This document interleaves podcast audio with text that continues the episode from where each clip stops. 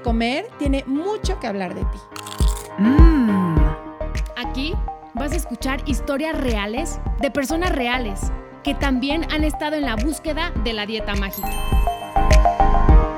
Se vale repetir postre. Es un espacio que da espacio a la dulzura, a la risa, al dolor, a la exploración, a lo que no te atreves a mirar, a lo que te da miedo contar. Es un espacio que te da espacio a ti. ¿Saben qué me encanta? Que hay postres para todo. ¿A poco no, Ana? Hay postrecitos que dices, bueno, este es como el, ah, uno que cotidianamente a lo mejor me puedo echar, algunos que son así, que los esperamos con ansia, eh, otros llenos de muchos sabores, o sea, unos que tenemos desde la infancia, otros que nos imaginamos. Y cada día que abrimos un nuevo episodio de Se vale repetir postre, yo me ilusiono por los postres que vamos a, saborear. Que el de hoy, bueno, lo espero con así va, veo, nada más de pensar en el postre que vamos a, a, a compartir el día de hoy, Ana. Estoy muy contenta. Yo estoy igual que tú, Adri. Para mí este postre es un postre que realmente conocí hace poco, pero que ya lo conocí, que digo, qué bárbaro, como tú me lo estoy saboreando. Así que cuéntanos qué postrecito tenemos del otro lado, Adri. Fíjense que este postre que estamos repitiendo es psicoterapeuta gestal con 18 años como docente, formador y supervisor en programas de gestal, certificado como maestro para Latinoamérica de la formación de psicoterapia de desarrollo somático por Center for Somatic Studies de Nueva York. También es director y fundador del Center for Relational Kinetics Asimismo, certificado como educador de movimiento por el Body Mind Movement de Pittsburgh, está interesado en desarrollar vías creativas para integrar la investigación de la intercorporalidad con una perspectiva kinestésica a la práctica de la psicoterapia. Miguel Islas, bienvenido. Bienvenido. Gracias, buenos días, qué gusto verles. Sí. Estoy emocionado de estar nuevamente con ustedes. Ay, sí. Que esta vez ya nos estamos viendo. Eh, yo sé que solamente la gente del podcast nos escucha, pero empezamos la pandemia realmente igual nosotros, con unos audífonos escuchándonos, no nos veíamos a la cara y ahora ya evolucionamos un poco, bueno, digamos que la plataforma que utilizamos ya evolucionó y entonces ahora es la primera vez que le veo la cara a Miguel. y qué diferencia, ¿no?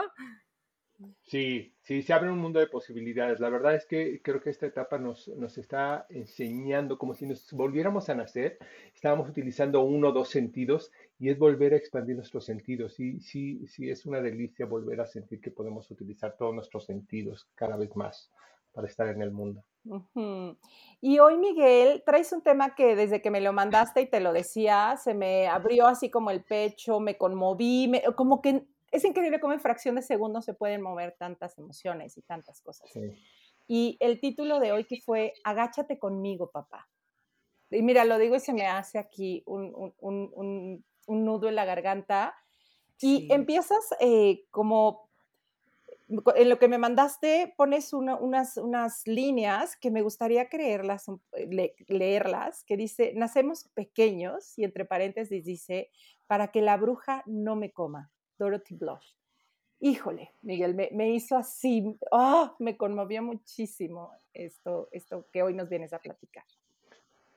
Sí, fíjate que esta frase a mí me gusta mucho. Fue un libro que descubrí casi de casualidad y, en la, la introducción, esta autora lo que nos hace conscientes es que el primer encuentro de estos dos seres corporizados con cuerpo es su tamaño, es reconocer el tamaño que tiene uno pequeño y el otro grande, y cómo esta conciencia nos impacta, tanto a los que son padres como a los que son los, niños. Los padres redescubren este sabor de esta ternurita que, aparte, bueno, con todas las implicaciones de ser producto de su amor, está ahí en sus brazos, pero su cuerpo primero reconoce este tamaño y, cómo le invita a utilizar ciertas cualidades para acercarse a él, de cuidado, de, de ternura, de, reconocer que este cuerpecito es completamente vulnerable. Y el niño a la vez reconoce, junto con sentir la fuerza de gravedad, reconoce cómo estos brazos de alguna manera lo cuidan de una fuerza que lo está jalando no sé a dónde, no sabe a dónde, pero que sabe que depende de este ser cargado por sus papás. Esto es una conciencia corpórea que dura toda la vida. Y esta conciencia va a marcar los primeros años, bueno, no solo los primeros, pero especialmente los primeros años de la, relación padres, madre e hijo. Híjole. O sea, me mencionas esto y, y, obviamente muchos sabrán, pero los que no saben, yo acabo de ser mamá, ¿no? Y entonces, no, bueno, Adri, cuando me lo mandaste y ahorita escucharte a ti, Miguel, se me hace así el corazón pasita, decir, ay, quiero cargar y a cargar a Tiago y, ¿sabes?, apapacharle y darle amor. Ay, es que qué importante lo que estás diciendo, Miguel. Muchas veces no le damos como la dimensión o, todo lo que va a impactar en un futuro, ¿no? Fíjate, ahorita que dices esto, Ana, algo que yo practico con algunos padres es invitar sobre todo a los papás porque por cultura pareciera que esto es una cosa de las mujeres. los papás, muchos papás, cuando se encuentran la primera vez con sus hijos, los cargan con mucha duda, con un miedo a lastimarlos, que me parece normal si, el, si no hemos practicado el cargar algo tan frágil. Entonces pongo a los papás a cargar un muñeco o algo que, que, tenga más o menos las mismas características de lo que puede tener un bebé, para que empiece a practicar el cargarlo, porque, porque un bebé que llega al mundo y no es cargado con seguridad, el bebé siente eso. Entonces imagínate el terror que puedes sentir si alguien estás con tu peso en el aire, sintiendo una fuerza que te puede, y con unos brazos que no te cargan con seguridad. O sea, aunque te carguen con mucho amor, pero la seguridad es importante. Entonces, una bebé, una bebé, un bebé se empieza a sentir, ¿dónde estoy? O sea, y el terror de caerse. Entonces el bebé va a tratar de autocargarse, porque no confía en esos brazos. Y esto es un accidente de la vida, pero es doloroso tanto para el niño como para el padre. Y algunas mamás también pasan por esta etapa y, es como, como volver a entrenarnos para que esta seguridad básica esté ahí siempre desde el inicio. Y mientras lo ibas mencionando y como hablas de, todas estas son sensaciones muy corpóreas, no hay vamos, no entre el raciocinio ahí a, explicar qué pasó y cómo estas sensaciones de pronto nos pueden acompañar durante prácticamente, pues no sé si toda nuestra vida, pero por lo menos hasta que quizás nos hagamos conscientes. Y, y cómo se puede manifestar en tantas formas. Ahorita decía el autocargarse, el empezar a hacer otros movimientos, yo creo que como bebés, de cómo me sostengo, ¿no? Y me venía como a apretar a lo mejor, este, como me vino una sensación de mucha angustia cuando tú mencionabas el imaginar que no hay unos brazos y que tú estás sintiendo esta fuerza que te lleva hacia abajo. O sea, que corporalmente sabes que si te sueltan te vas a caer y no sentir la fuerza en los brazos. Me, me, ay, me, me trajo como muchas sensaciones. Sí, y esto es muy, muy importante lo que dices, porque efectivamente es una etapa donde las palabras como conceptos no, no son nuestro mejor apoyo, sino nuestros cuerpos. El bebé entiende cualidades corpóreas. Esto quiere decir cómo me cargan, cómo me tocan, cómo me acarician, las distancias. No entiende eso. Y de hecho, eh, creo, Ana, tú podrías decírmelo también con, tu bebé, este, es, yo tampoco tengo palabras como adulto. O sea, me doy cuenta que mis palabras no alcanzan porque no lo puedo explicar. Necesito mi cuerpo que sea el que le explique. Y creo que tú lo tienes muy fresco, Ana, pero tú también lo has conocido, Adri, que es cómo lo toco, el cómo de mis palabras, no las palabras en sí, sino el cómo, que lo abracen, que le den contención, que le den seguridad. Entonces, por ejemplo, yo veo a mamás a veces como muy amorosas, pero muy nerviosas quizá o muy atemorizadas, que cargan a su niño temblando y a la vez con sus palabras le dicen, pero no te preocupes, todo va a estar bien. El niño no entiende las palabras, entiende cómo está siendo cargado muchos de los traumas que a veces trabajamos en terapia que, que, las mismas personas adultas no saben cómo ponerle palabras porque dicen, oye, mis papás me querían y todo, yo sé que me querían y demás, pero no sé por qué no siento seguridad con ellos, no sé por qué nunca sentí que me veían, que me reconocían, porque esto se da con el cuerpo, se da con los ojos, se da con el contacto, no se da con las ideas. Entonces, eso, te digo, son accidentes para mí, porque yo concibo que los padres tratan de dar lo mejor, pero también hay padres que han tenido carencias también de cómo ser vistos corporalmente y atendidos. Sí, fíjense que hoy, justamente hoy, eh, Tiago estaba en la carreola y yo estaba como agachada muy cerquita de él. Y llegó mi esposo y mi esposo como que me dio un beso en el cachete y yo vi claramente cómo Tiago escaneó perfectamente lo que estaba pasando. Primero vi a mi esposo, luego me vi a los ojos y luego me volteó a ver a la boca, a ver como qué reacción estaba teniendo yo ante ese contacto, ¿no? Y entonces, o sea, dije, wow, o sea, cómo los bebés aprenden de tantas cosas que a veces ni siquiera nos damos cuenta.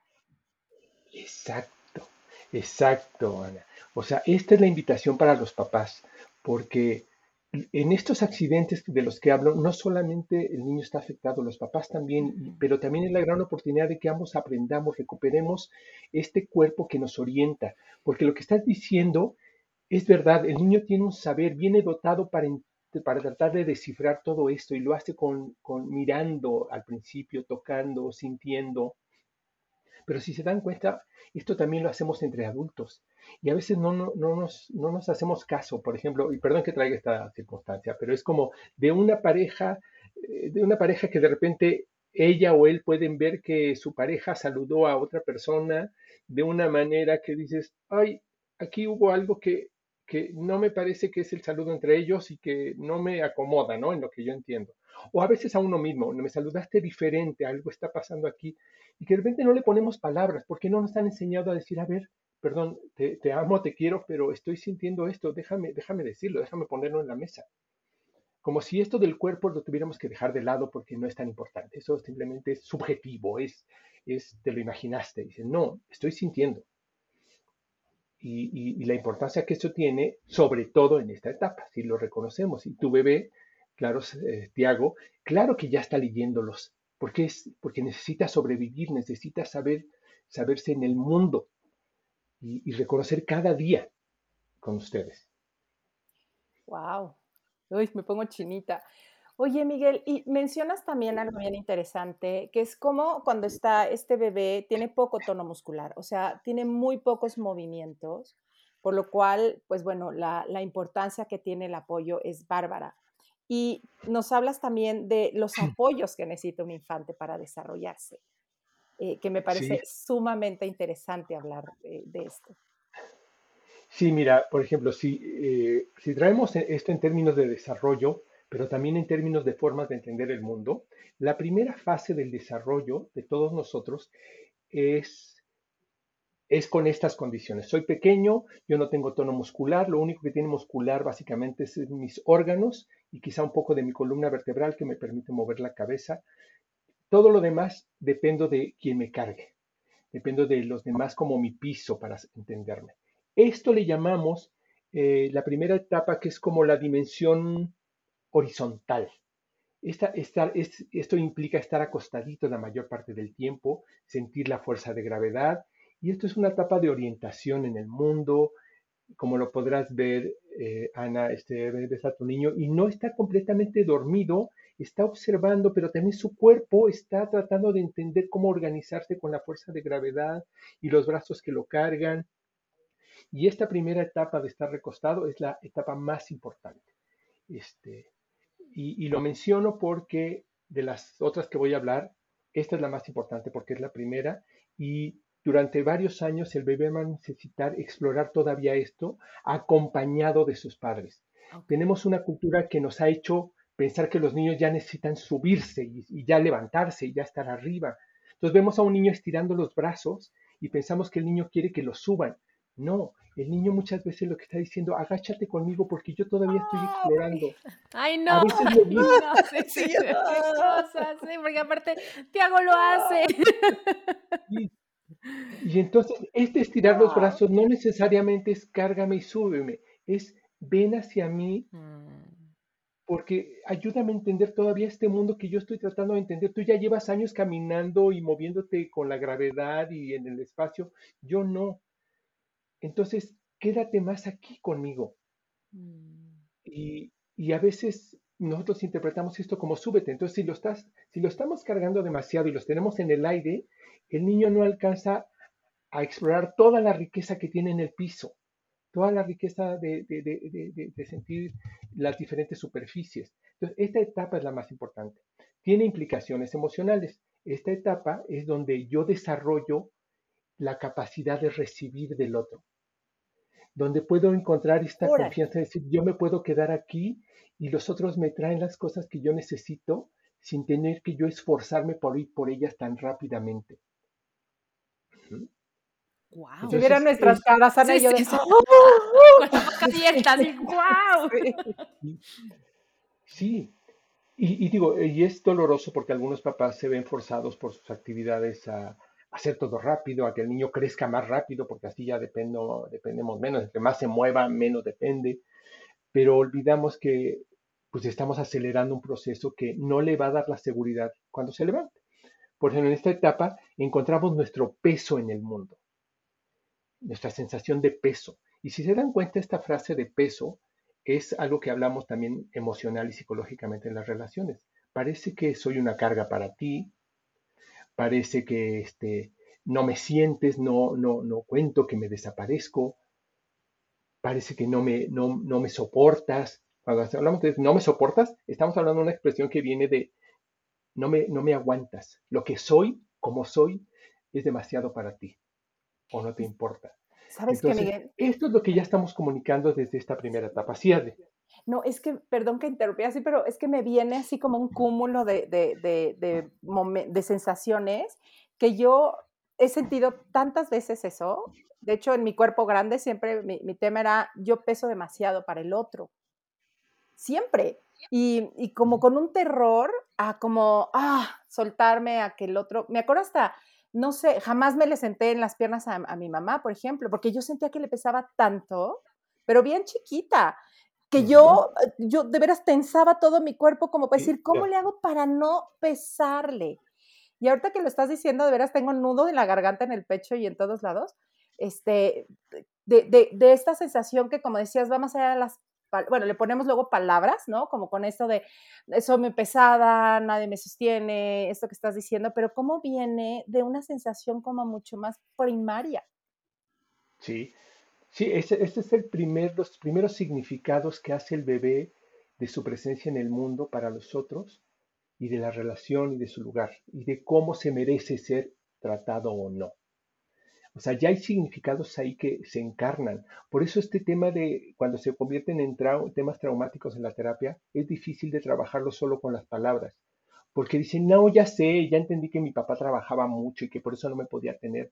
Pero eso no cambia la experiencia de este cuerpo que dice, híjoles, yo no, no tuve de eso. Y cómo podemos quizá a veces también en la vida adulta reproducir otra vez el ser cargados, este, el volver a ser sostenidos, de veras, en estos pequeños ejercicios en la intimidad, de estar juntos en una cama y, este, y sostener, este, recargarse uno en el otro, esos momentos siguen siendo relevantes. Y algunos papás descubren esto para sí mismos a través de cargar a sus hijos.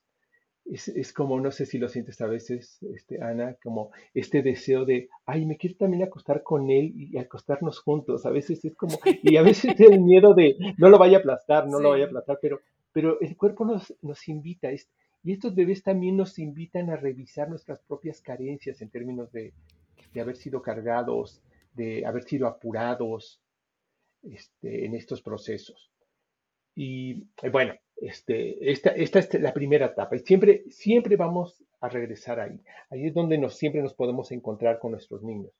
El segundo, la segunda etapa de desarrollo es cuando el bebé ya después de haber, o junto con esta etapa, después de un tiempo de desarrollar ya más conocimiento de su peso, empieza a moverse para encontrar la fuerza, para sostenerse y pararse. Pero esto viene del peso y después viene la fuerza. Si no hay suficiente peso, la fuerza va a ser una fuerza, como tú decías, Adri, una fuerza rígida, porque entonces en lugar de venir de sostenerme en el piso para levantarme, va a venir como de agarrarme en mi columna y sostenerme para no caerme, porque no sé caerme, muchos, si se dan cuenta en nuestra vida adulta, mucha gente tiene miedo a caerse porque dicen es que si me caigo no me levanto. Viene de esta etapa. Cuando yo aprendo a caer y porque me permiten sentir mi peso y levantarme, sentir mi peso y levantarme, el piso no me da miedo. Pero muchos que no tuvimos suficiente de este ejercicio, nos tuvimos que levantar, claro que lo que más nos aterra es caernos. Porque la sensación es que pues no hubo suficiente piso, entonces si me caigo no voy a tener suficiente piso, mejor me mantengo aquí erguida. Qué impresión, o sea, me impresiona tanto lo que estás diciendo, ¿no? Que como eh, eh, en adultos vemos reflejado justamente cosas de la niñez, que veo a Adri que solamente asiente con la cabeza. Sí, sí, claro, claro. Y, me gusta que, lo veas, Ana, porque bueno, yo sé que también estás en el mundo de, la actuación y, esto. Y eso en los escenarios lo puedes ver muy bien entre actores, cómo, cómo los personajes hacen eso y cómo cuando integras también esto a tu trabajo actoral para dar peso en una escena o para este, dar fuerza, esto está ahí. Y muchos actores que a veces tienen la mejor intención de lograr su personaje en, en una producción, no encuentran en su bagaje personal, en sus cuerpos, la, cualidad que se necesita para dar el peso, por ejemplo, en, un, personaje. Entonces, ¿por qué no lo encuentra si ya sabe y estudió y se fue a Londres e hizo? Y, pero su cuerpo, si se dan cuenta, lo que quiero enfatizar con esto es que trabaja por la seguridad. Si no ha encontrado el suficiente peso o el apoyo para su peso, no lo va a dar aunque de esto dependa una producción de trabajo. Y esto es doloroso, ¿no? Para esa persona, para ese actor, esa actriz. Dice, ¿por qué yo no encuentro y el otro sí? Necesitamos fortalecer otra vez esta sensación del peso y de ahí sacar la fuerza. Qué interesante. Entonces sí sigue operando en la vida adulta, claro que sí. Y, y, en las relaciones de pareja, o sea, que también ahí es a veces muy doloroso porque dice, ¿por qué no nos está saliendo esto? Porque hay otros hombres que de repente dicen, es que yo no te voy a aguantar, o sea, que por ejemplo, a veces sucede inclusive entre padres e hijos. Cuando llega el bebé, esta emoción de que ya llegue el bebé, cuando lo ven y ven que el bebé depende de ellos, les aterra. O sea, los aman, pero a la vez tienen un terror de no ser capaces de darles ellos, de ser piso para ellos. Y esto se vuelve un accidente ahí que algunos lo superan, pero a ratos es muy doloroso entre padres e hijos, porque el niño no entiende, dice, oye, pues el que tú tengas ese trauma, ¿yo qué? Yo venía que a mí me, me dieran soporte.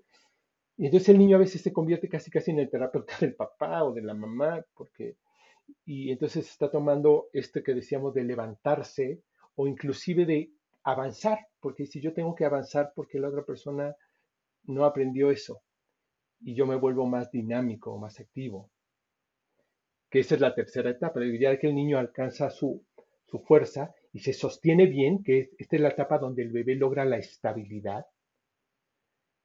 Lo siguiente es que si ya la logré, me atrevo a avanzar en el espacio, a desplazarme, a, hacer cosas, a actuar, a reconocerme como alguien que puede hacer cosas en el mundo, que puede tocarlo y, este, y avanzar y retroceder.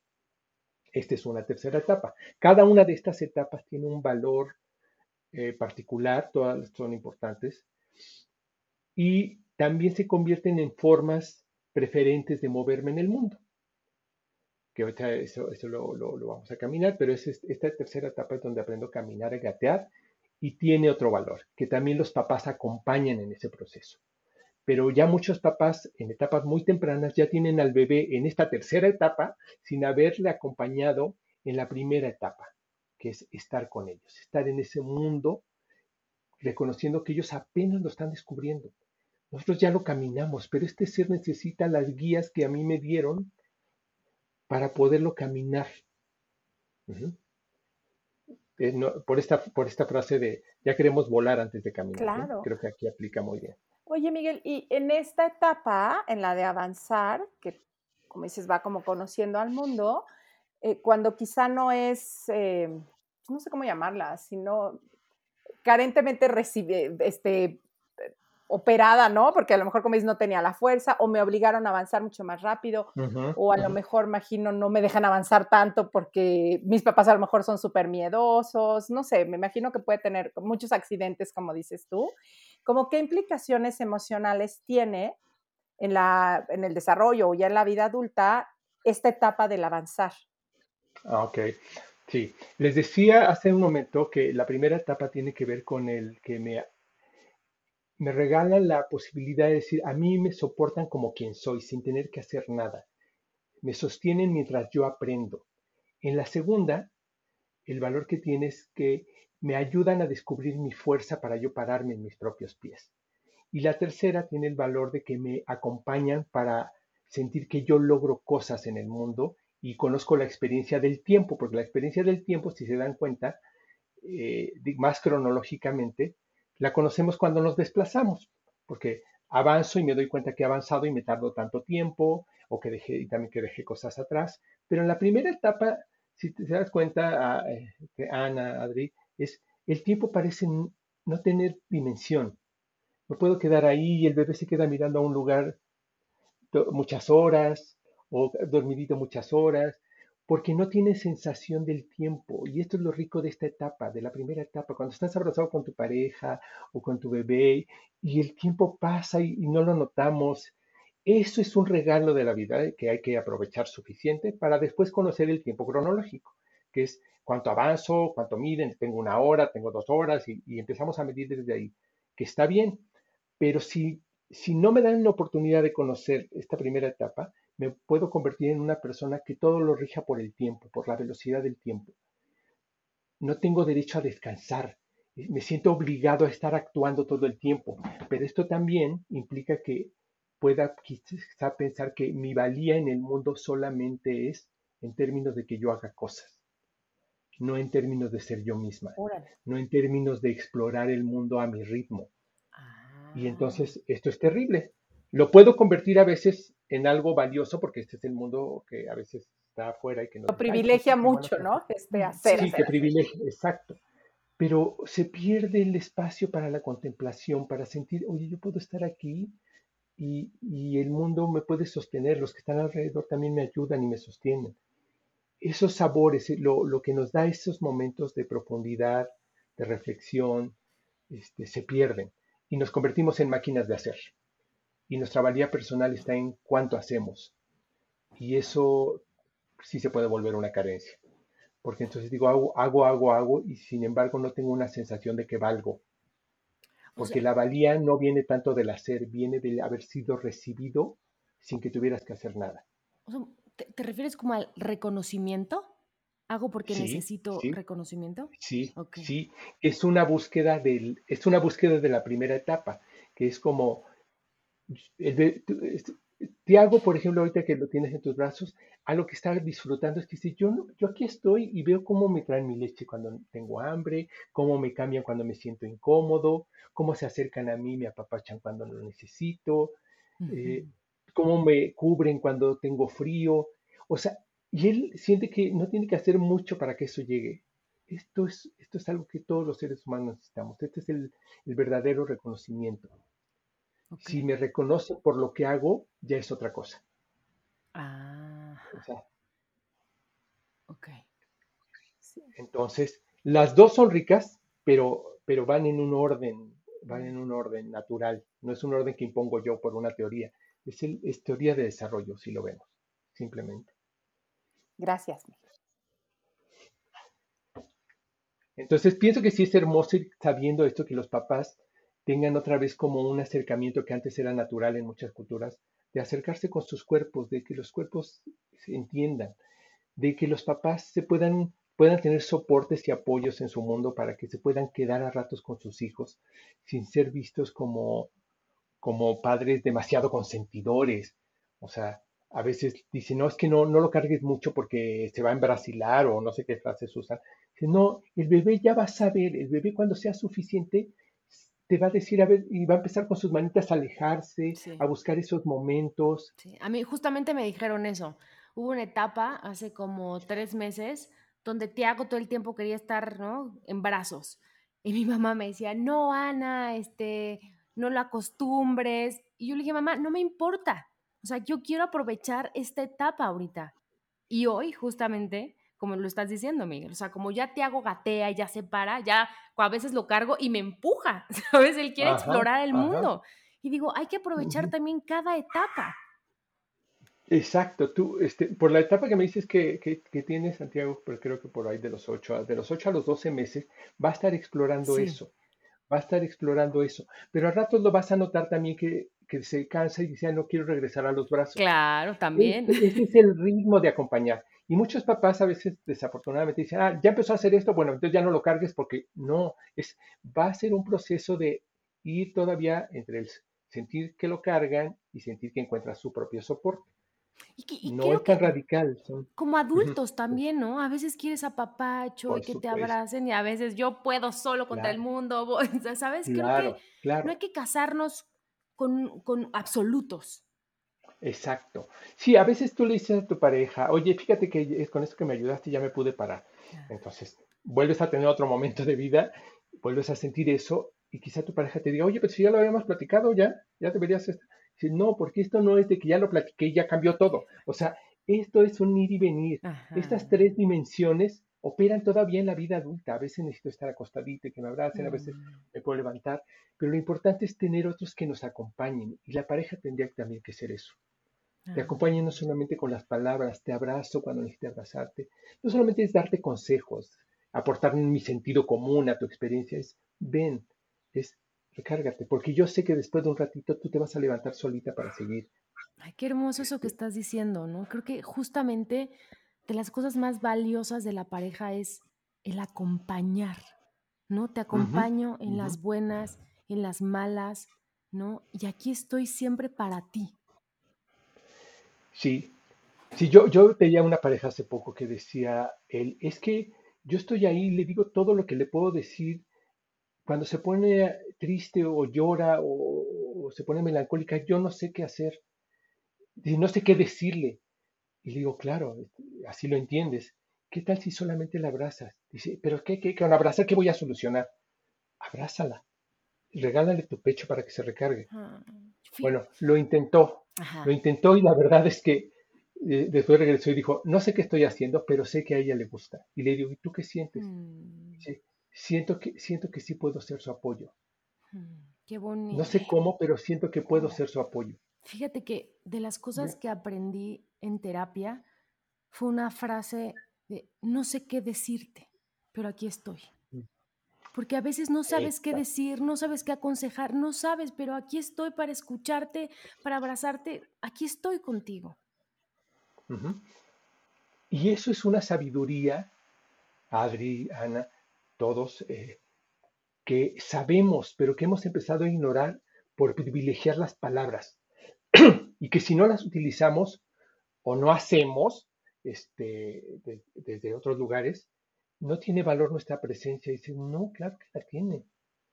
Eh, puedes, puedes abrazarme y eso me dice más que todos los consejos que me puedes dar. Exacto. Pero es volver a confiar en que también puede, mi cuerpo puede ser un soporte para ti. Digo, porque es lo que puede suceder en algunos papás. Algunos papás cuando ven esta, esta fragilidad del niño y este como con su amor y en sus ojos del niño le dicen, yo sé que tú me vas a cuidar. Para muchos papás esto es abrumador, porque de alguna manera su cuerpo reconoce que ellos no han tenido lo suficiente y dudan de poderlo dar no es falta de amor, es no saber cómo. Y por eso me encanta enseñar a los papás a decirles, no necesitas tanto. Y quizá a través de tú ofrecerle a tu hijo y aprender juntos cómo hacerlo, tú también te vas a sanar. O sea, muchos padres se sanan, tienen la oportunidad de sanar pendientes que tuvieron en su infancia siendo papás, abrazando, tocando. Eso nunca lo vemos así. Pensamos que el único que aprende es el niño. no, yo también, yo también sigo siendo alguien que ahorita tengo la oportunidad de repatronar, dicen, o, volver a recrear esos momentos. Y como el movimiento es un, es, es un lenguaje en sí mismo, no sé cómo ponerlo, pero ahorita que hablabas de cómo el estar ahí, ahorita que hablaban de Tiago, de, ok, de pronto ya quiere explorar el mundo, pero de pronto quiere regresar todavía a los brazos. Y, y cómo creo que eso es el saber que yo puedo estar ahí, pues para dejarte explorar, ¿no? Y a veces es el no, como ya es tan independiente, yo me voy para que pueda seguir explorando. Y, y mi percepción es que, pues hasta esa, aparentemente esta libertad hasta cuarta un poco la exploración, porque es más el, el miedo de ya me quedé solo, ¿no? O sea, Qué diferentes, yo veo un niño, no sé, en una fiesta, que la mamá, porque me tocaba cuando había fiestas infantiles, que la mamá llegaba y de, ay, te dejo amigo que ni siquiera se dé cuenta que ya me fui, total va a jugar feliz con sus amigos. No es cierto, el niño estaba todo el tiempo volteando a la puerta a ver a qué horas llega la mamá. Entonces, lejos de poder ir a explorar con los amigos, estaba más su atención puesta en la puerta y a qué hora llega la mamá. Y por el contrario, los que las mamás estaban ahí presentes, sin estar encima de ellos, pero ahí como para decir, si me necesitas, sabes a dónde venir. Entonces el niño tenía mucha más libertad para jugar, para explorar, para ir con los amigos y regresar. Mamá, mamá, ah, sí, mamá lo cargaba, y, ah, sí, mi amor, te asustaste, ah, sí, o quieres comer, y boom, se volvía a ir, ¿no? O sea, era este ir y venir, esta reaproximación que creo que genera estos matices, ¿no? De hasta dónde me alejo, hasta dónde regreso, y no el, si me alejo ya me fui para siempre, o si me quedo, me quedo para siempre. Claro. Que ahí, como lo, como lo mencionas, Adri, es, muchas mamás a veces lo hacen como de manera visceral en ese momento, se les ocurre que pueden dejarlo ahí y se van. Y lo que tenemos que recordar es que el niño no es que no pueda hacer eso alguna vez, pero necesita que se le entrene. Entonces, si la mamá está ahí, el niño voltea, la ve, si alguna vez le dice, oye, me voy a ir un, momentito y regresa, el niño puede sentir quizá un poquito de, ansiedad al principio, pero cuando la ve regresar se acomoda. Un ejercicio así, como unas tres o cuatro veces, por decirlo así. Ya después el niño, si se va un poco de más tiempo, ya sabe esa mamá se puede ir, pero va a regresar. Pero si se lo hacemos así como espontáneo, como ahí te lo dejo y ahorita vengo y a ver qué pasa, el niño sí se desconcierta o sea, el niño todavía no entiende esto del tiempo, no sabe pues, qué son cinco minutos y qué son una hora. Es más bien como una dependencia más básica que, que todavía no tiene esta dimensión para entender el tiempo y cinco minutos pueden ser traumáticos. Si no le vamos enseñando poquito a poquito a alejarnos, a, este, a regresar y decirle ya regresé y, y, este, y tocarlo, darle esa confianza otra vez, el niño aprende a manejar estas distancias pero con tiempo. No como adulto, no de que ahí te dejo ahí y ahorita regreso. Es graduar eso. Porque él bien, está conociendo el mundo, él no sabe que en el mundo social estas cosas se dan. No lo sabe. Él, él, sabe que depende de esa persona. Los demás que están alrededor son como especie de juguetitos que están para él en el mundo.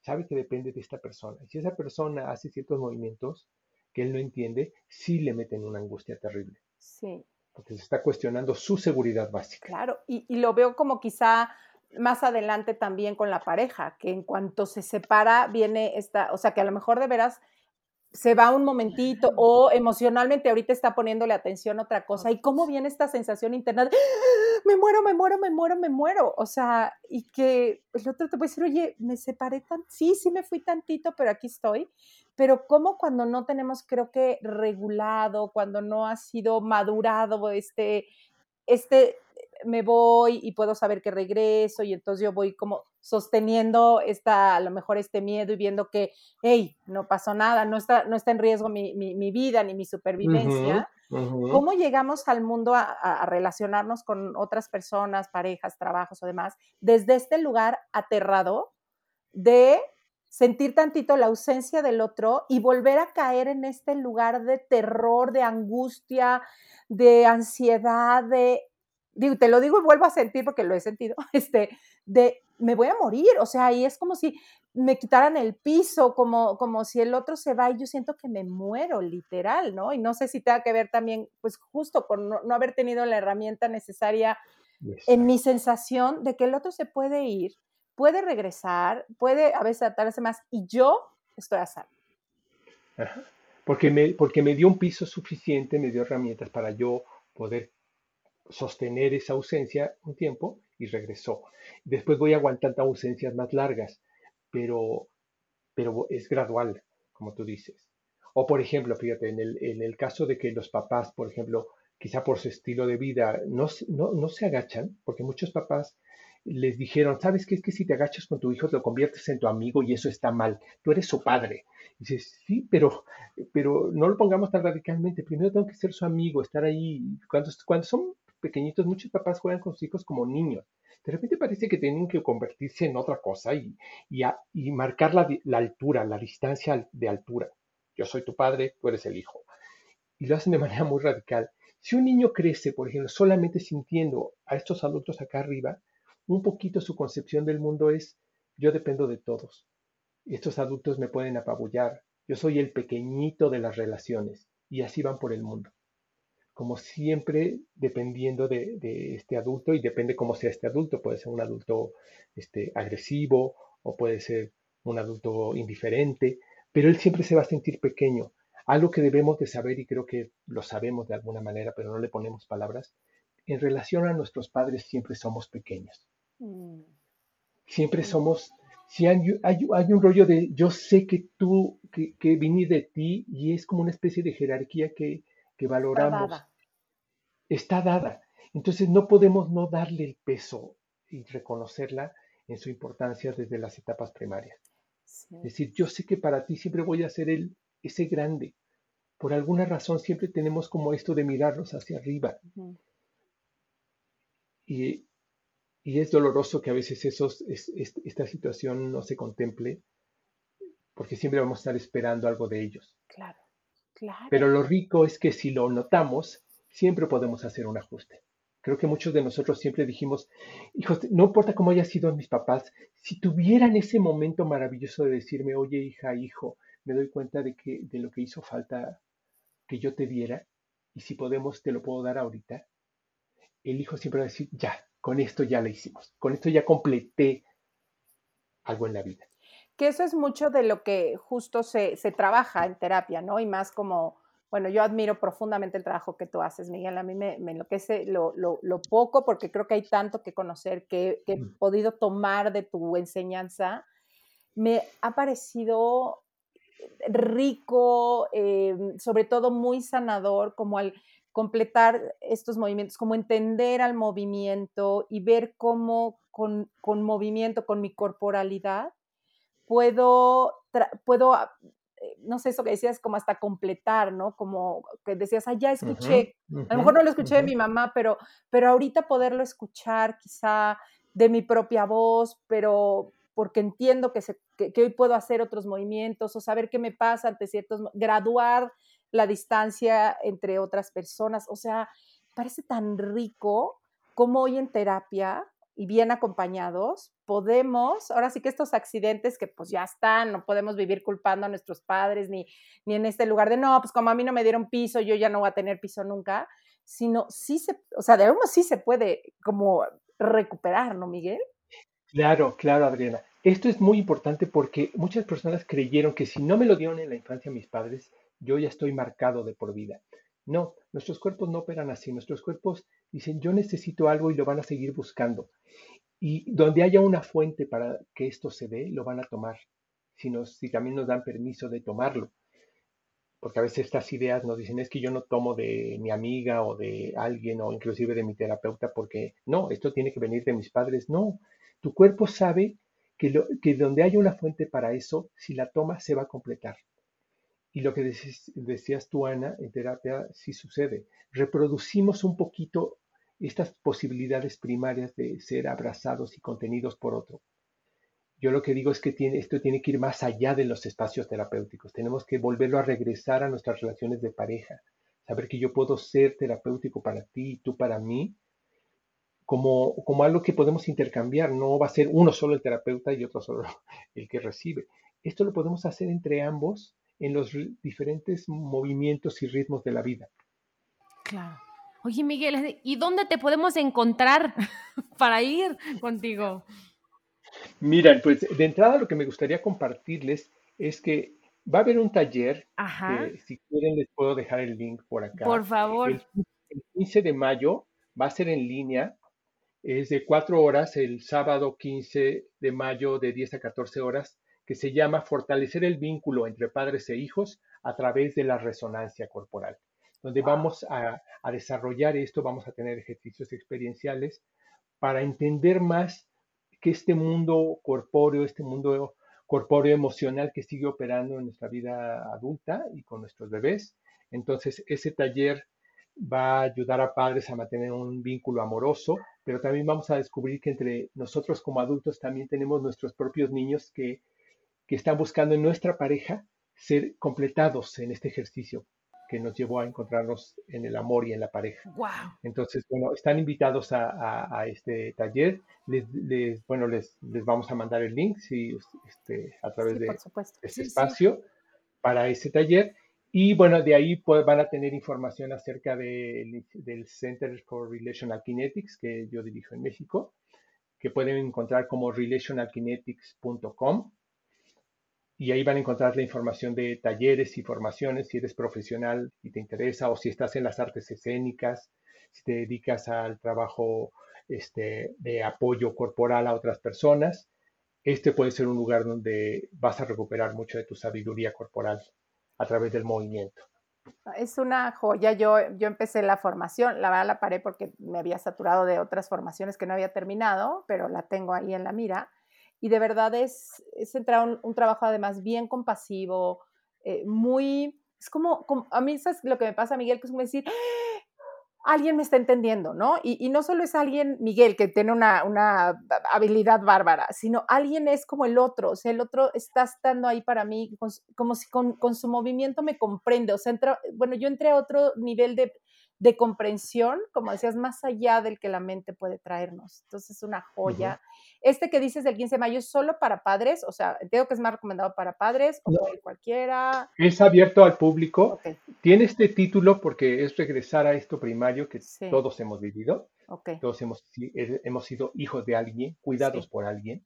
Hemos sido niños y algunos se han vuelto adultos. Pero está abierto a todo público porque creo que todas las gentes finalmente nos movemos en el mundo y hemos sido hijos y todos van a entender y van a comprender que esto puede ser una herramienta para su relación. Exacto. Yo ya me voy a inscribir ahorita mismo. En serio. bueno, yo también, pero por supuesto el trabajo corporal y con Miguel y de movimiento, de veras, me parece espectacular. Y hoy sí, como, como en mis épocas compulsivas, la verdad, este, que me quería acabar el postre y querer más y más y más, así me quedó, la verdad, como queriendo más, queriendo más, queriendo más, permitiéndome otra cualidad que he ido desarrollando poco a poco, que es la de digerir poco a poco, mm. porque yo me querría comer a Miguel y toda la información que tiene, este, y hoy entiendo que, que también es importante irlo digiriendo. Así es que te agradecemos profundamente, Miguel, que, nos, que te compartas con nosotros. Ay, sí, sí, sí, yo también, Adri, quedo fascinada, extasiada con toda la información que, que nos regalaste, Miguel. Y quisiera terminar este podcast preguntándote si hoy fueras un postre, ¿qué postre serías? Fíjate que mientras platicábamos, pensaba hoy en un arroz con leche. Y voy a decir por qué. Porque me imagino estos arrocitos descansando en este vaivén de, de, la leche cremosita que sostiene estos granos de arroz y que está ahí, eh, como un postre reposado, rico, descansado. En eso pensé. No sé si tiene sentido, pero... Muchísimo. Sí, sí, sí. Muchísimo. Ah. Muchísimas gracias, Miguel. Eh, ya nos dijiste dónde te encontramos. Por supuesto que en la página de Facebook de Se Vale Repetir Postre y también en nuestra cuenta de Instagram de Se Vale Repetir Postre, que ahí pueden encontrar el enlace a este podcast. Ahí pondremos los datos de Miguel. Así es. Muchas gracias, Miguel. Pues muchas gracias a ustedes. Mucho éxito. Gracias. Gracias, Ana. Si te gustó el podcast, pasa la voz. Y no olvides suscribirte.